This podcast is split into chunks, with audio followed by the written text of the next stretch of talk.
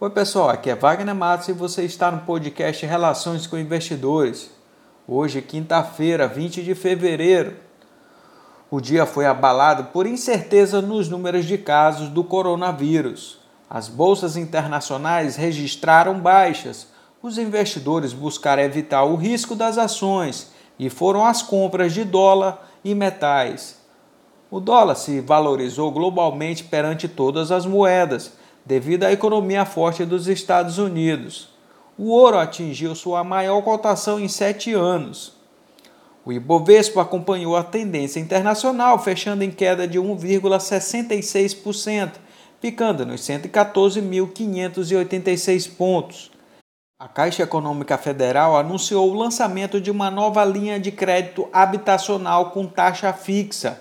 As contratações podem ser feitas a partir de hoje, com juros de 8% a 9,75% ao ano.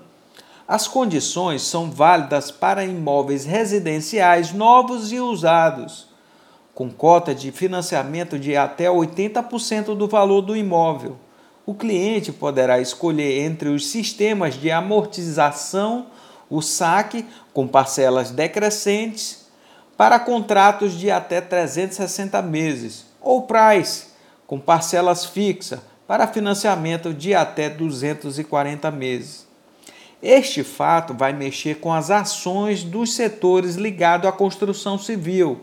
Aí temos as construtoras, que aí entra Gafisa, Cirela, MRV, Exetec, JHSF, entre outras.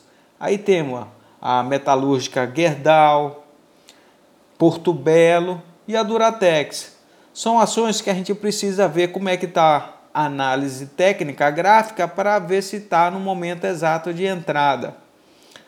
O Banco Central reduziu a alíquota dos depósitos compulsórios de 31% para 25% a partir de 16 de março.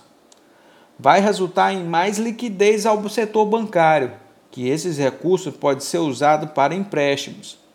O Índice Nacional de Preços ao Consumidor Amplo 15, o IPCA 15, que é uma prévia da inflação, registrou alta de 0,22% em fevereiro. O resultado mostra desaceleração na inflação, que no ano acumula alta de 0,93%. Agradeço a sua atenção. Por favor, deixe seus comentários e sugestões. Um grande abraço e até mais!